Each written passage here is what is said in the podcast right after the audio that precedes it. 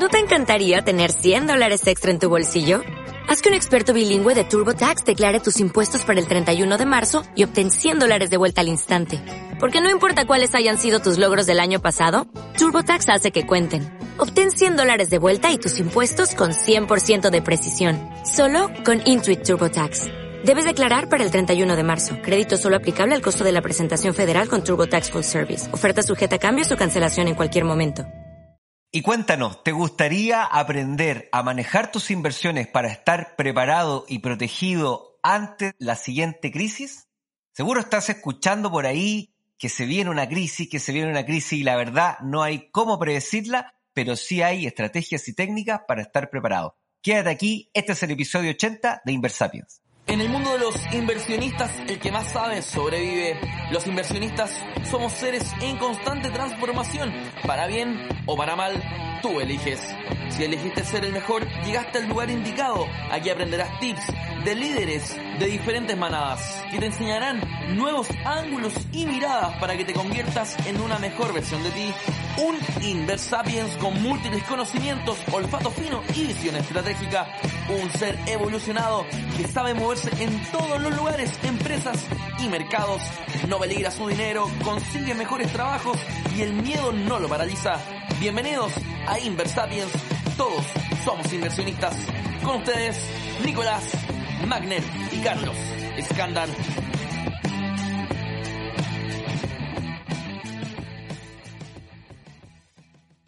Hola amigos de Inversapiens, ¿cómo están? Bienvenidos al capítulo 80 ya, Nico, 80, 80, 80. Estamos cerca de la, de la, del capítulo 100.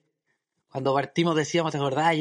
¿Dónde vamos a grabar el capítulo 100? Bueno, ya estamos cerca, así que vamos a tener que planificar eso. Novedades, queridos Inversapiens. Bueno, como siempre, recuerden ingresar a www.inversapiens.com. Si dejan su correo, van a poder recibir un curso de planificación financiera y enterarse de todas las novedades de Inversapiens. ¿Qué otras novedades hay? Tenemos un grupo de Telegram donde ya hay casi 600 personas, está muy bueno, nos acompañamos en días difíciles como los de esta semana del hoy día es 21 de mayo del 2021. Hubo una fuerte caída en las criptomonedas y ahí estuvimos conversando y acompañándonos entre varios inversionistas eh, del grupo de Telegram. Para ingresar por Instagram tienen que buscar in- Inversapiens.com. Hay un link en el inicio. Si, si ingresas a ese link, van a poder ver el grupo de Telegram y van a poder ingresar desde sus celulares. Se los recomiendo, está muy bueno. Ahora sí, entremos al capítulo y a saludar a Nico. Hoy día se dio un capítulo muy bueno porque vamos a hablar de un portafolio, de un portafolio de diferentes clases de activos que se puede crear a través de solo ETF y que te permite, según lo que dicen los expertos, eh, no ganar tanta rentabilidad siempre, pero sí protegerte de los años malos. Es un, es un portafolio que pierde muy pocos años. Así que bueno, vamos con Nico, ¿cómo estás tú?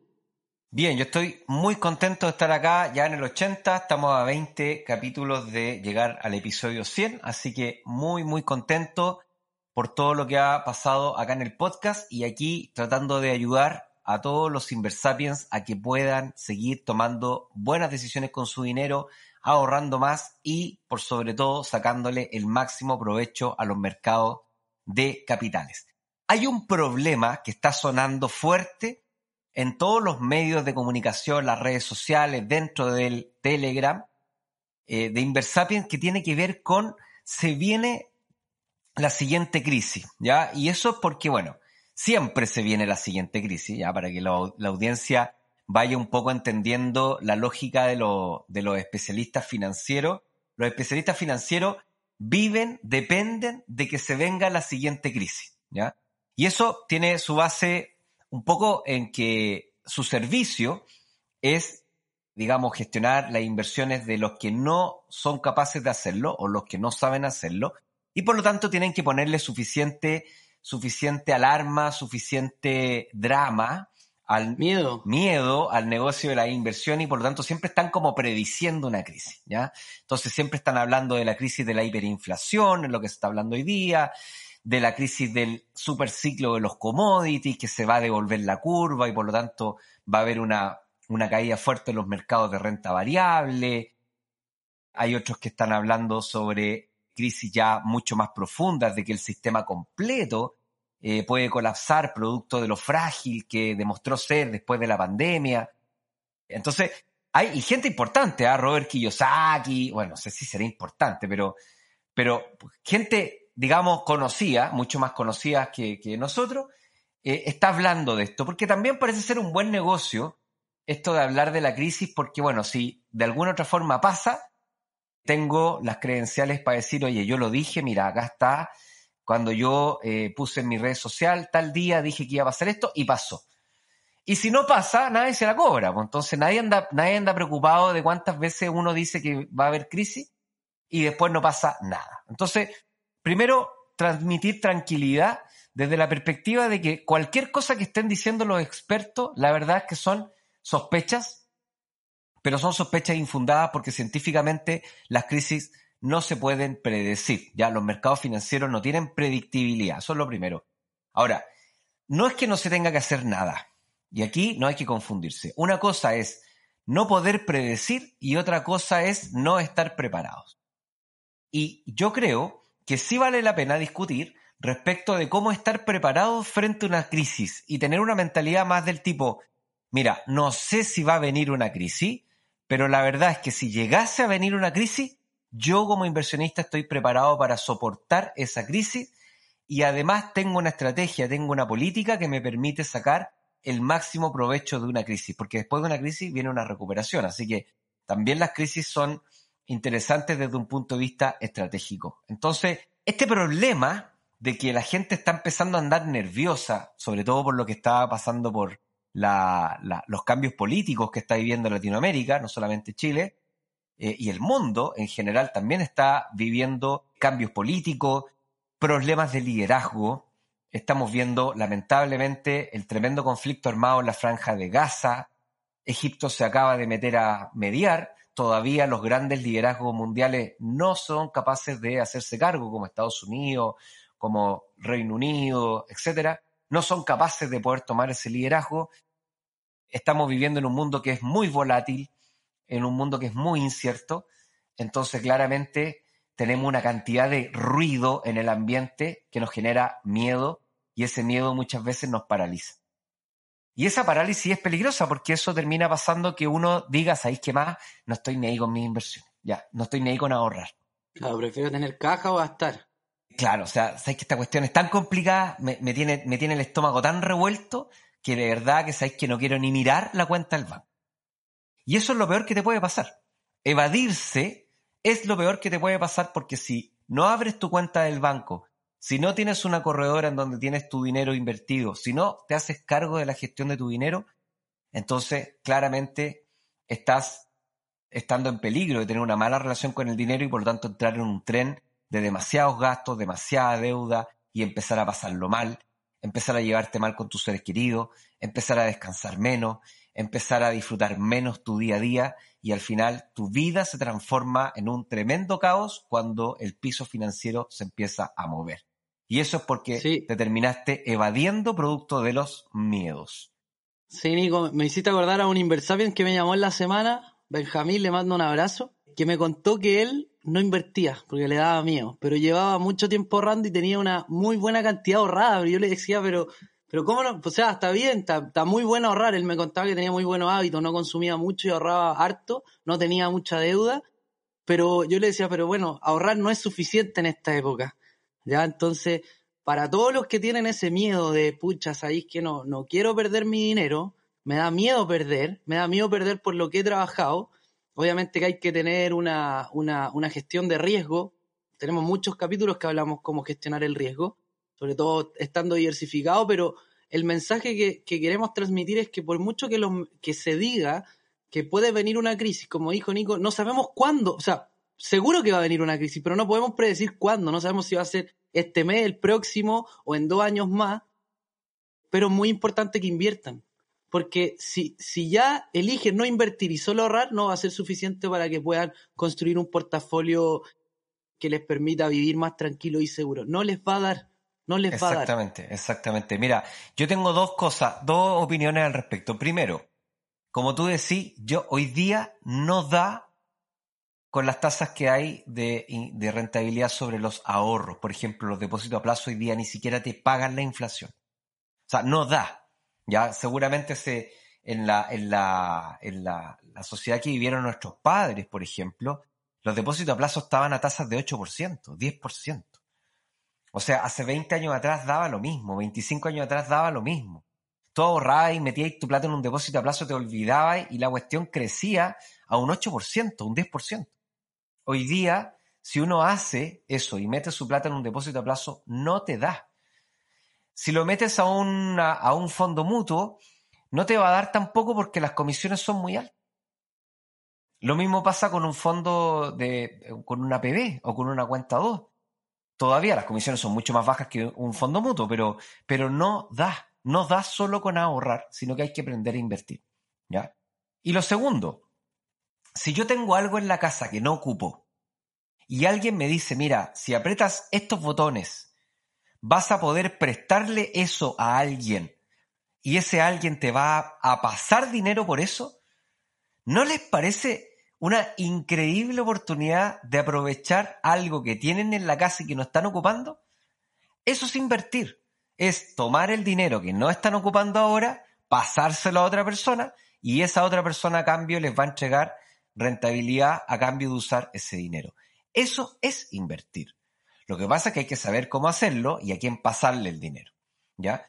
Y eso es un poco lo que tenemos que develar en el episodio de hoy día.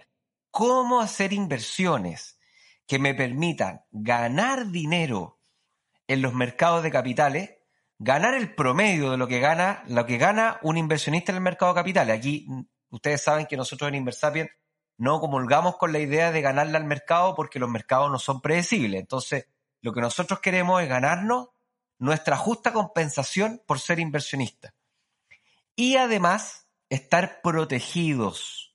Escúchenme bien, estar protegidos contra las futuras crisis que están por venir. No predecir, no sacar una bola de una bola de cristal para o las cartas del tarot para decir cuándo y cómo va a venir la crisis, sino que simplemente decir, mira, aceptémoslo, los mercados financieros son volátiles, cada cierto momento caen, lo importante no es saber cuándo caen y cómo caen, sino que lo importante es estar preparados para esa caída. Sí. Nico, y en, ese sentido, yo te pregunto, eh, volviendo al mismo tema, nos desviamos un poco a las finanzas conductuales y la psicología porque nos gusta, pero eh, yo sé que hoy día vamos a hablar de un portafolio que aparece en el libro de Dinero de Tony Robbins, el portafolio All Seasons, eh, y me gustaría que entremos ya de lleno. No sé si quería agregar algo más, pero, pero ya quiero, quiero entender por qué este portafolio te permite protegerte. ¿Qué, ¿Qué es lo que lo hace tan especial y por qué un inversionista que quizás tiene miedo, miedo de perder el dinero, podría ser una buena alternativa para él? Exactamente. Mira, lo primero es que esta es una buena alternativa para inversionistas de conocimiento básico y además que tengan poco estómago para manejar sus inversiones. ¿ya? O sea, que se pongan nerviosos cuando los mercados se empiezan a mover, se empiezan a mover demasiado. Y además está muy al alcance de cualquier persona. O sea, cualquier persona con conexión a Internet y con un computador puede acceder a este tipo de eh, inversiones y la verdad es que están muy buenos para los que también dicen, ¿sabéis qué? yo no tengo tiempo, no, no sé, la verdad no, no, quiero aprender tampoco demasiado, o sea, yo quiero vivir, quiero disfrutar otras cosas de mi vida, pero sí quiero además ganarme la rentabilidad del mercado y estar protegido frente a lo que pasa. Entonces, sí, son excelentes alternativas y una de esas, hay varias técnicas, pero esta en particular es el portafolio de todas las estaciones o también conocido como el portafolio All Seasons, propuesto por Ray Dalio Ray Dalio es un ejecutivo de inversiones estadounidense muy famoso porque su, su, carrera como inversionista, como inversionista profesional, digamos, la desarrolló en las compañías de seguro. Entonces sus clientes lo obligaron a tener un tipo de inversión defensiva. Esta es una estrategia de inversión defensiva. Esto es como cuando el pelado Acosta, no sé, los, los más viejos se van, a, se van a acordar del peladito Acosta, que de hecho está súper enfermo, así ¿ah? le mandamos un saludo ahí al, no sé si estará vivo todavía, yo, parece que está vivo, pero está muy enfermo, está muy enfermo el pelado Acosta. El pelado Acosta era, era una, una persona muy, muy, un entrenador muy, muy atípico, uruguayo. El tipo lo que su mentalidad era llegar a los partidos y empatarlos o ganarlos por una por suerte.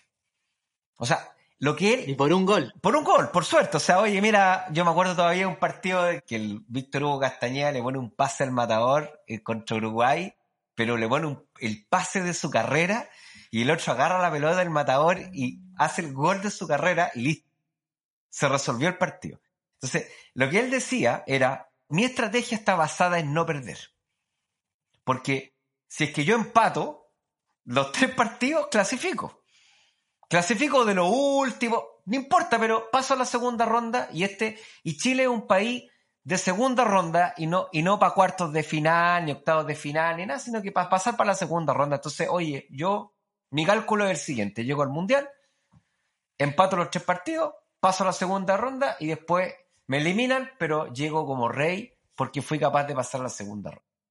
¿Se fijan? Entonces, el tipo lo que hacía es que paraba un equipo para no perder. O sea, paraba un equipo para empatar. Y si tenía suerte por ahí, un golcito y ganaba. Entonces, esto es parecido a eso. Es una estrategia que está diseñada para no perder el partido cuando todo el mercado está perdiendo plata de forma, de forma increíblemente profunda. Eh, vamos a ver algunas métricas eh, o, veámoslas al tiro para que la gente entienda lo que significa perder plata. Fíjense que para el 2000, la, la crisis eh, subprime, el SP500 estaba como en 2.900 puntos. El SP500 es el índice que sigue la bolsa norteamericana. Y estaba en 2.900 puntos. Y en pocos días, en pocos días, eh, cuando empezó el desplome, llegó a un mínimo de 2.350 puntos.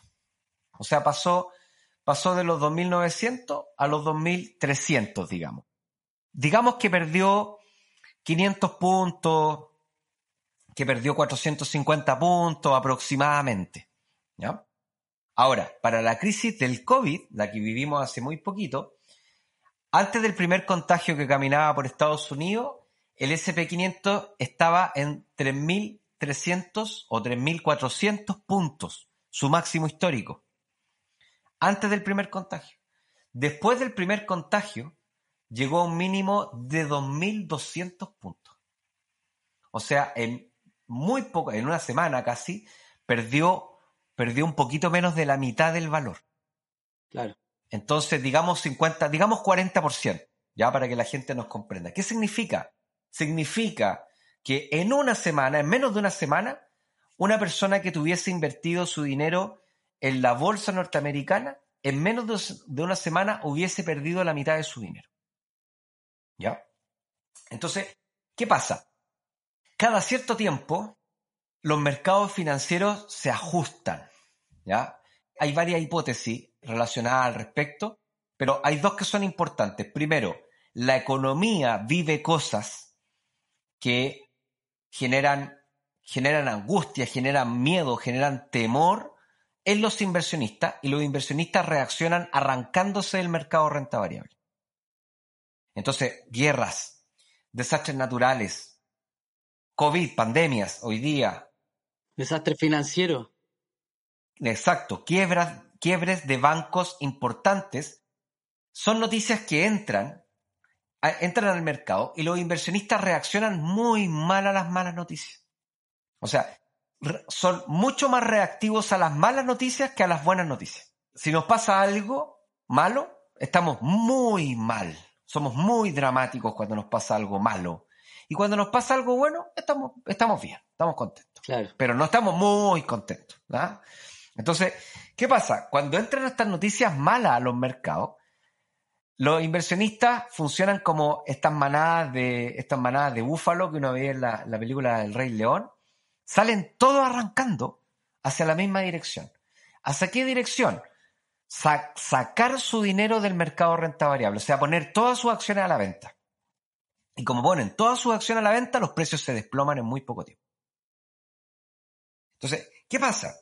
Que esa, en esa situación, un inversionista puede perder una gran cantidad de dinero.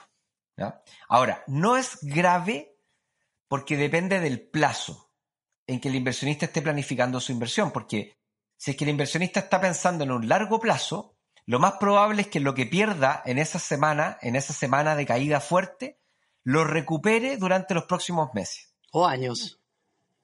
O años. Dependiendo el tipo de crisis. Exacto, pero está más o menos demostrado que cada vez las crisis son más profundas, son más violentas y que las recuperaciones también son más violentas, son, son más vigorosas. Ya, entiendo. ¿Ya? Entonces, ¿qué pasa? Que si no tiene necesidad de retirar el capital el inversionista, lo puede dejar ahí y en algunos meses lo va a recuperar, ¿vale? Y aquí es donde está la estrategia de Rey Dalio, para que la gente entienda. La estrategia de Rey Dalio dice, mira, yo estoy de acuerdo que frente a una crisis tú te vas a recuperar después. Lo que yo te estoy proponiendo es que cuando el mercado caiga un 40%, tu inversión caiga un 10%.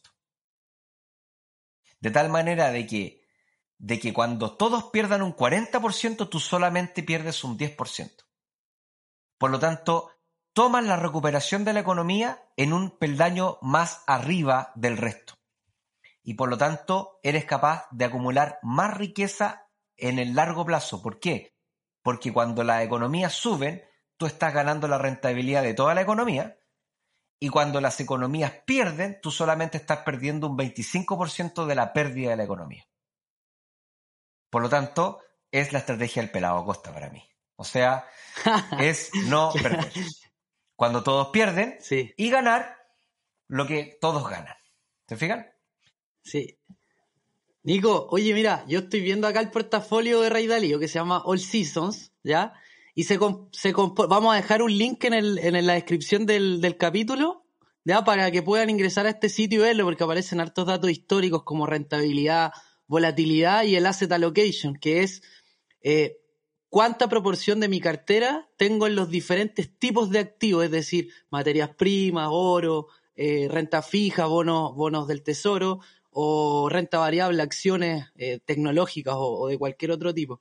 Este es un portafolio llamado Seasons nuevamente que se compone con 30% del mercado de acciones, 40% del mercado de bonos largos, ¿ya? Bonos del tesoro largo o bonos corporativos largos. Oye, antes, antes, antes de que termine, vamos a una pausa y volvemos aquí con el episodio 80 para que Carlos nos termine de develar el All Season de Rey Dalio.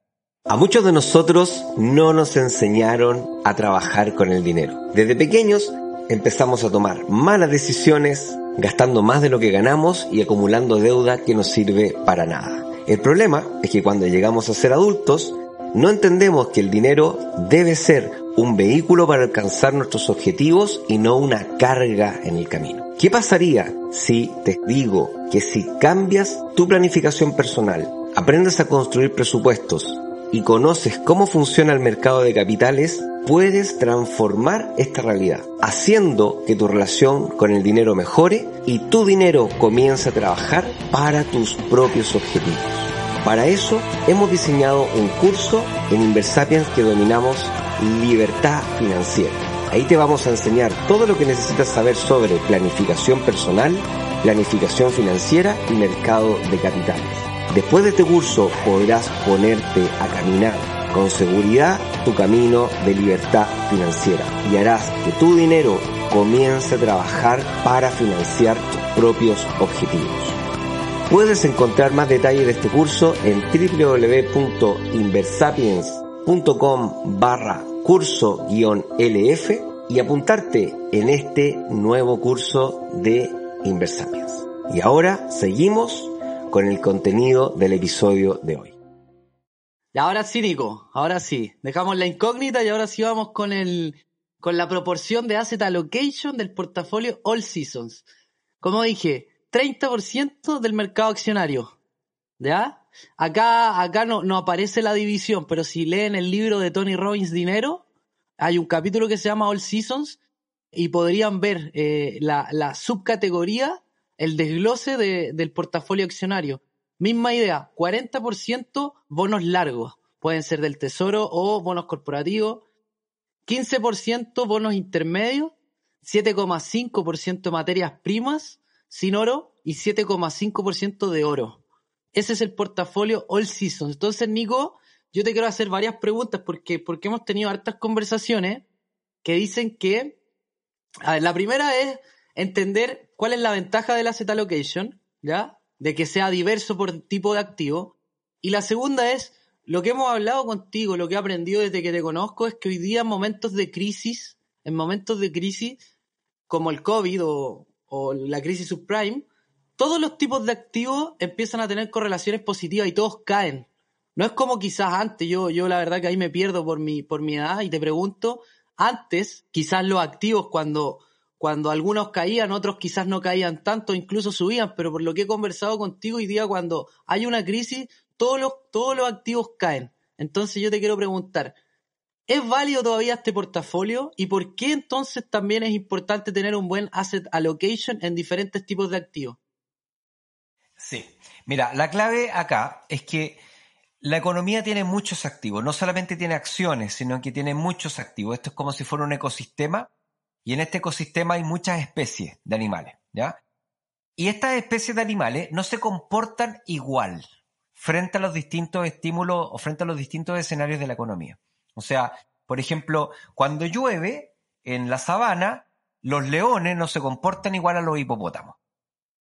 Los leones se asustan, se esconden, se meten en cuevas para poder evitar las inundaciones y los hipopótamos bailan de felicidad porque se llenan los charcos y ahí los hipopótamos son los reyes.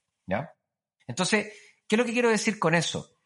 Que la economía también tiene a veces lluvias que son monzónicas. A veces la economía también llueve, llueve, llueve, llueve, llueve y llueve mucho. Y eso no significa que estemos todos mal van a haber algunos que van a ser hipopótamos y otros que van a ser leones. Así como cuando hay sequías prolongadas, cuando hay demasiado sol, van a haber algunos que lo van a pasar extraordinariamente bien y otros que lo van a pasar extraordinariamente mal. Ahora, ¿cuáles son las estaciones de la economía? Ah, bueno, antes de entrar a las estaciones de la economía, entonces, la, gente tiene que entender que hay una clasificación básica una taxonomía básica de activos en, los mercados financieros, que no es completa. Hay otras cosas, otros bicharracos raros que andan dando vuelta por ahí, pero lo clásico, clásico, clásico es, para que lo anoten ahí, renta variable, que son todo el mundo de las acciones de compañías, renta fija, que es todo el grupo de la deuda, commodities, que es todas las materias primas, etcétera, etcétera, etcétera, y las monedas. Entonces, y ahí también están las criptomonedas, las altcoins, las bitcoin, la, bitcoin, a Carlos no le gusta, yo le digo la, bitcoin, ¿ya? Yo digo que es una moneda, entonces dice la bitcoin, eh, etcétera. Entonces, ¿qué es lo que pasa? Que frente a distintas estaciones de la economía, por eso se llama all season, frente a las estaciones de la economía hay algunos activos que se comportan bien y otros activos que se comportan mal. Entonces lo que dice Ray Dalio es decir, bueno, entonces armate una cartera que tenga un poquito de todos.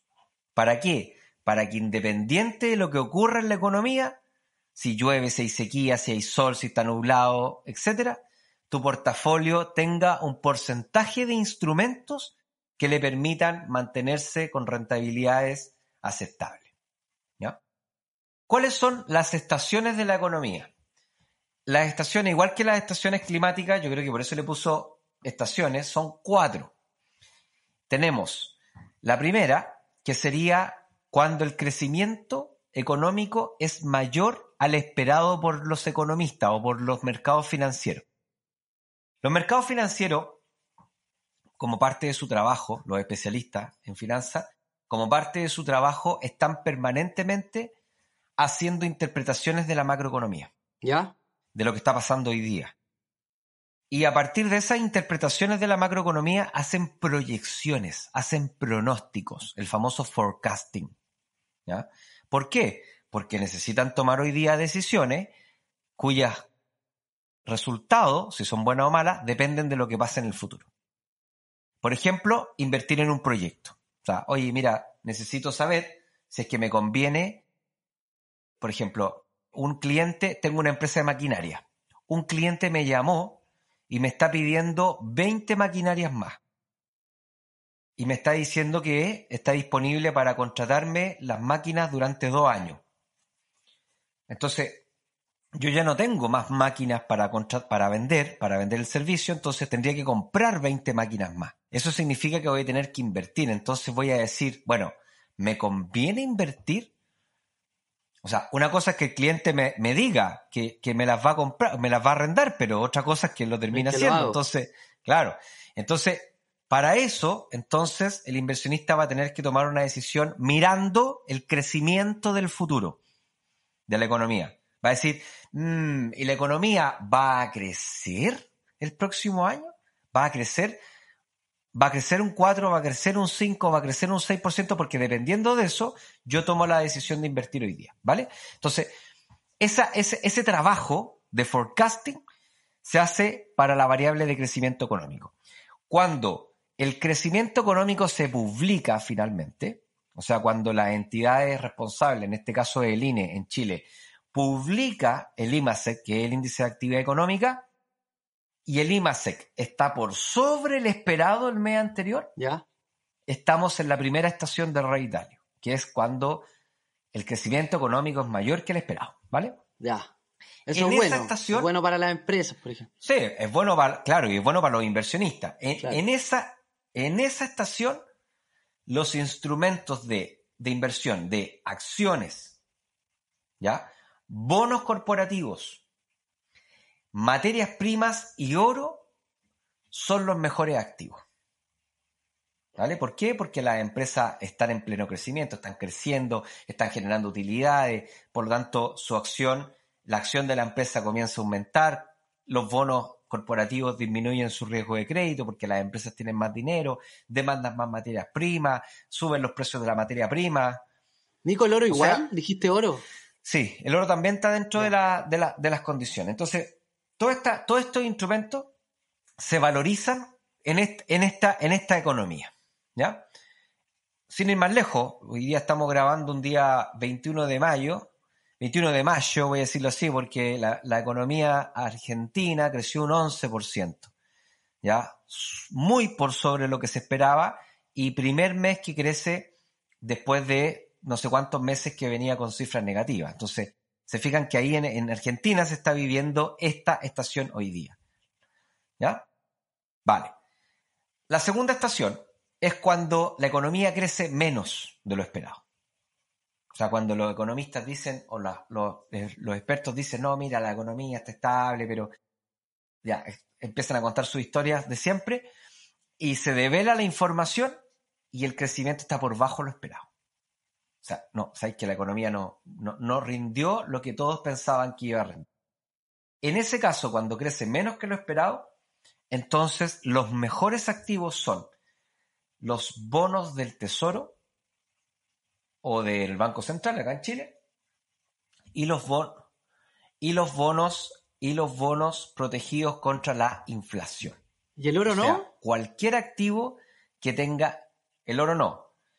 Cualquier activo que tenga una condición de riesgo de crédito robusta. O sea, frente al poco crecimiento, el Banco Central es la última institución en irse de espalda. Así que van a, las cosas pueden empeorar, muchos no van a poder pagar, pero el Banco Central sí va a poder pagar porque es el que tiene el mejor riesgo de crédito de toda la economía. Banco Central acá en Chile, repito, eh, Reserva Federal o, los bonos del Tesoro en Estados Unidos y así todos los países tienen su símil respectivo. Después tenemos la tercera estación. La tercera estación, ahora nos salimos del crecimiento y nos vamos a la otra variable crítica de la economía que es la inflación.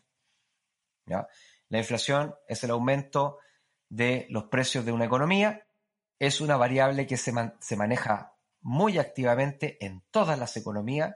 De ahí viene la base de la economía keynesiana, que hoy día el arma de gestión de todas las economías modernas y de hecho el gran justificador del Banco Central acá en Chile, de la Fed en Estados Unidos y de todas las, el Banco Europeo, por ejemplo, y todas estas entidades que manejan la política monetaria es controlar la inflación. La inflación es un arma, perdón, es un es un, eh, una enfermedad que si no se controla puede ser mortal para una economía. ¿ok? Entonces, ¿qué es lo que pasa? Puede pasar la tercera estación que la inflación, que la inflación sea más que la esperada. ¿Ya? O sea, que los especialistas digan, mira, la inflación va a estar en rango, meta, este mes, etcétera, etcétera, salgan los resultados y esté por sobre lo que nosotros estábamos esperando. En ese caso, los mejores instrumentos para invertir en esas condiciones son las materias primas, el oro. Y los bonos ajustados por inflación. Acá en Chile, por ejemplo, bonos en UF. ¿ya? Y después tenemos la cuarta estación, que es cuando la inflación está por bajo lo esperado. Entonces, cuando está por bajo lo esperado, los mejores instrumentos son los bonos del tesoro y las acciones. Cuéntanos un poquito, Carlos, por qué al mercado financiero le pasan cosas cuando la inflación es mayor que la esperada. ¿Qué ocurre en la economía que al mercado financiero se mueve de forma significativa? Sí, de hecho está, está, a mí me gusta cómo Rey Dalío eh, separa la economía en estas cuatro estaciones, porque se da para que, para que los inversionistas que nos escuchan lo entiendan, se da que, supongamos que hay un periodo de mucho crecimiento. Si estamos en un periodo de mucho crecimiento, las expectativas son que vamos a seguir creciendo. Las empresas, por lo tanto, saben y proyectan que les va, les va a ir bien. Como proyectan que les va a ir bien, esto ya lo hemos dicho en otros capítulos, como proyectan que les va a ir bien, son capaces de gastar más en proyectos, de contratar mejores empleados, de subir, de subir los sueldos. Como la gente tiene mejores sueldos, tiene más dinero y proyecta que va a seguir siendo así, por lo tanto está dispuesta a comprar, a consumir más, a comprarse un auto más rico, a cambiarse una casa mejor, a hacerle más regalos a la familia, etc. Entonces, ¿qué pasa? Que se genera un círculo que no, no, no se puede salir porque es cada vez más, o sea, como la gente gana más, consume más, como las empresas saben eso, dicen, ok, vamos a subir los precios porque la gente tiene más dinero, como sube los precios, contrata más gente, etcétera, etcétera, y así se va produciendo un ciclo que hace que los precios suban y por lo tanto la inflación suba. Y por lo tanto, si no lo controla, no se controla, no se puede salir de ahí. Porque no, no, es, un, es un ciclo sin fin. Y ahí lo que, lo que hace el, el Banco Central de cada país respectivo es que sube las tasas de interés para que a las empresas y a las personas les cueste más pedir dinero prestado y por lo tanto se controle el consumo. Como se controla el consumo, comienza a bajar la inflación. Dime si estamos bien con eso, Nico. Así tal cual, así tal cual, exactamente. Entonces, cuando hay demasiada inflación, ahí los instrumentos que mejor rinden son los que van a subir de rentabilidad cuando el Banco Central sale a controlar la inflación. ¿no? Y ahí entonces son los bonos, son las materias primas y los bonos indexados a la inflación los que se van a comportar mejor porque efectivamente el, Banco Central lo que va a hacer es que al momento de subir las tasas, los precios, ¿cierto? Subir las tasas para frenar la inflación, los precios de la renta fija se van a desplomar, igual que los de la renta variable. Sí, Nico, ahí, ahí espérate, también para decir lo que pasa, pasa, está el ciclo contrario, que es cuando las expectativas no son buenas. Si las expectativas no son buenas, y por eso, se, por eso Rey Dalío divide las cuatro etapas, porque si las expectativas no son buenas, como dijo Nico, las empresas piensan que no van a vender más y por lo tanto empiezan a disminuir el personal. Si disminuyen el personal, la gente que hace sin trabajo tiene menos dinero, trata de ahorrar más, no de consumir tanto. Como consume menos, las empresas bajan los precios y, y siguen despidiendo personal y ahí es cuando el Banco Central o la entidad similar en cada país tiene que bajar las tasas para que a las empresas les cueste menos endeudarse, a las personas también, y por lo tanto volver a activar el ciclo económico. Es como, Nico, tú siempre hay un ejemplo, es como un, auto acelerando y frenando, ¿o no? Cuando se calienta el motor, ¿cierto? Exacto, la velocidad del auto sería el, el crecimiento de la economía y la temperatura del motor sería la inflación. Entonces, si uno tiene un auto y lo acelera, lo acelera, lo acelera, lo acelera, lo acelera, el motor se va a empezar a eh, calentar. ¿Por qué? Porque para que el auto ande tiene que haber microexplosiones dentro del motor, ¿cierto? Que es este, el combustible que se va, que, va explotando, va moviendo los pistones, etcétera. Entonces, eso genera roce y genera calor. Lo que pasa es que los que nos escuchan, que son más jovencitos, creerán que se sube a un auto y el auto no se calienta y es porque tienen un sistema de, de refrigeración tan moderno que ni se nota. Un auto hoy día moderno puede andar kilómetro y kilómetro en forma continua y no le pasa nada. pero si uno se sube a un auto de los años 90, de los años 2000 incluso, habían, habían autos que tú tenías que parar el viaje un rato. ¿ya? A mí me tocaba eso de que teníais que parar un rato para que el auto se enfriara y después podíais seguir, ¿cachai? Entonces, ¿qué pasa? La economía es lo mismo. La economía tú podías apretar el acelerador para que la economía comience a crecer, a crecer, a crecer, a crecer, a crecer, a crecer, a crecer. Pero este crecimiento genera inflación. Y el sistema refrigerante, la llave del sistema refrigerante lo tiene el Banco Central. Y tiene dos llaves. Sistema refrigerante, que es mucho menos invasivo, pero, pero no tan efectivo, y el freno. Entonces llega un minuto donde ya el sistema refrigerante no es suficiente para controlar la inflación y ahí el Banco Central aprieta el freno, que es subir la tasa política monetaria, haciendo que la economía se contraiga fuertemente porque ahora el dinero es más caro y al ser más caro hay menos crédito, la gente se endeuda menos, la gente gasta menos, la gente, las empresas tienen más costo de capital, pueden contratar menos personas, entonces la, economía se empieza a disminuir su crecimiento. Entonces uno, uno dirá, pero ¿por qué alguien quisiera que la economía no creciera? Bueno, porque tenemos que proteger a la economía por sobre todo de la inflación. Sí. ¿Ya? Vamos a hablar un poquito ahora sobre cómo implementar esta estrategia, porque, porque muchos van a estar diciendo, estarán pensando, están diciendo, y está súper bueno esto del portafolio all season, está genial. Pero es inalcanzable. Pero ¿qué hago yo? ¿Cómo lo hago? Claro, ¿cómo voy a cómo invertir en oro, en, materias primas, en bonos? Claro, claro, Entonces, acá tenemos, nosotros somos uno de los, de los que más, digamos, promovemos el uso de los famosos ETFs, los ETF, ¿ya? Los ETF son fondos de inversión transados en bolsa. Entonces, la gran ventaja que tienen estos ETF es que permiten estar muy bien diversificados y además pagar unas comisiones muy, muy bajitas y por lo tanto cumpliría con este objetivo que decía Rey Dalio de tener un portafolio, un portafolio, digamos, defensivo, ¿ya?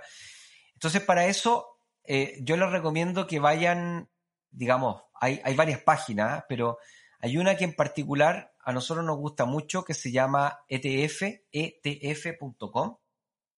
Y ahí les encargo que busquen los ETFs de Asset Allocation. ¿Ya? O sea, son ETFs que están, en este caso, Allocation, son ETFs que están diversificados por activos y por lo tanto lo protegen frente a estas caídas. Y hay un icono que lo pueden entrar a, mirar que se llama el SW, ah, qué WVAN, ¿Ya? como Swan, que es que viene del Black Swan, viene, le, hace el, guiño a los cisnes negros y que es un ETF que está específicamente diseñado para protegerte frente a las caídas fuertes de la economía. Qué buena. El Swan se llama, ¿ya? Y además... Aparece por ahí, no sé si está ahí viendo, pero el asset allocation específico. Estoy mirándolo ahora. El, el, el, el expense ratio, el, costo de administración es de 0.49%. O sea, está dentro de los baratos de la, de la economía y tiene una mezcla, como decíamos, de renta variable y de, de renta fija, que lo protege frente a, esta, a estas caídas de la, de la economía. Ya. Entonces está bien bueno para que le echen una miradita al ETF Swan. Es de, es de Amplify Investment, el emisor. Así que también pueden ir a, a su página, a la página de Amplify Investment y echarle una mirada al emisor y a su portafolio o a su ETF S1. Ahí sería como una recomendación práctica. Y ya también la segunda, eh, la segunda recomendación sería, sería derechamente armar portafolios con ETF.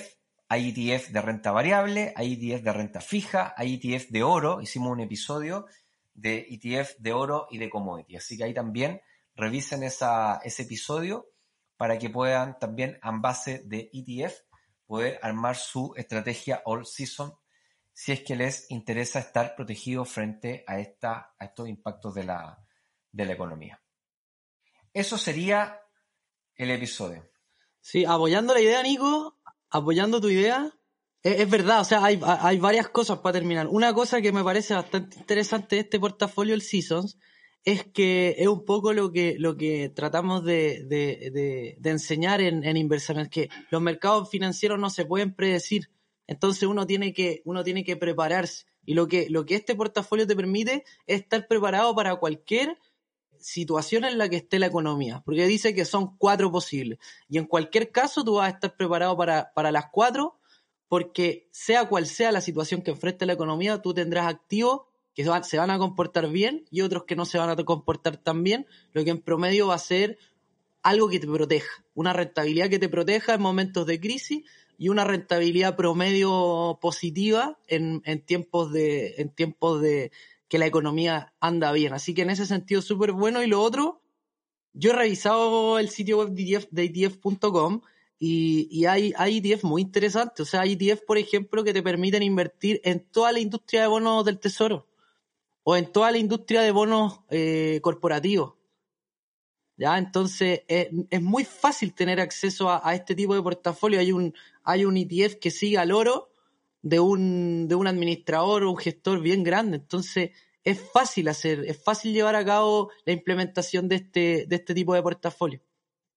Este portafolio eh, está, está, diría, compuesto, estoy mirando acá los holdings, como un 20% de renta variable americana, norteamericana, con el SP500 tiene el, el SPDR, eh, un 20%, y después tiene una mezcla de bonos y notas del tesoro con un porcentaje alto, ¿ah? sobre el 80%, so, perdón, sobre el 70%. Es como más o menos, ese es el asset allocation, ya es un portafolio que está distribuido de esa forma, ya un, digamos un 25% renta variable y un 75% renta fija.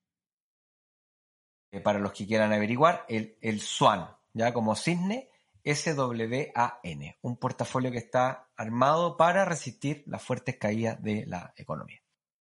Sí. Eso sería, Carlos, el episodio de hoy día. Resumen del resumen, este portafolio le puede servir mucho a las personas que tienen miedo de invertir y que tienen miedo de perder, porque los va a proteger, ¿ya? Y se puede hacer de una manera muy fácil. Y ya para cerrar, recuerden ingresar a www.inversapiens.com. Si dejan su correo, van a recibir un curso de planificación financiera y se van a enterar de todas las novedades como el grupo de Telegram, los cursos que vienen, los entrenamientos que vienen, los eventos en vivo que tengamos y bueno, todas las novedades que con Nico y, y yo y con el equipo que está atrás estamos creando y desarrollando porque estamos muy contentos y motivados de cumplir nuestro propósito de ayudarte a que tengas una mejor relación con el dinero y así vivas más feliz, tranquilo y seguro. Así que eso, Nico, te mando un abrazo, abrazo a la audiencia y nos estamos viendo. Eso, un abrazo a todos ahí. Ayer estuvimos en la última, en el último eh, workshop del entrenamiento de inversión inmobiliaria. Salió extraordinario. Más de 50 personas nos acompañaron durante estos dos meses, así que ya podemos decir que hemos graduado a nuestra primera generación 50 inversionistas que van súper preparados a enfrentar la inversión inmobiliaria. Así que un gran saludo para ellos y nos vemos la siguiente semana en este tu podcast de inversiones y finanzas, Inversapien. Chao. Esperamos que este episodio te haya entregado el conocimiento para estar un paso más cerca de ser una mejor versión de ti.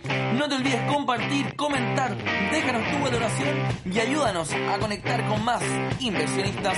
Un gran abrazo y nos escuchamos la próxima semana en un nuevo capítulo. Pasa a la acción, aplica lo que aprendiste y conviértete en un Inversapiens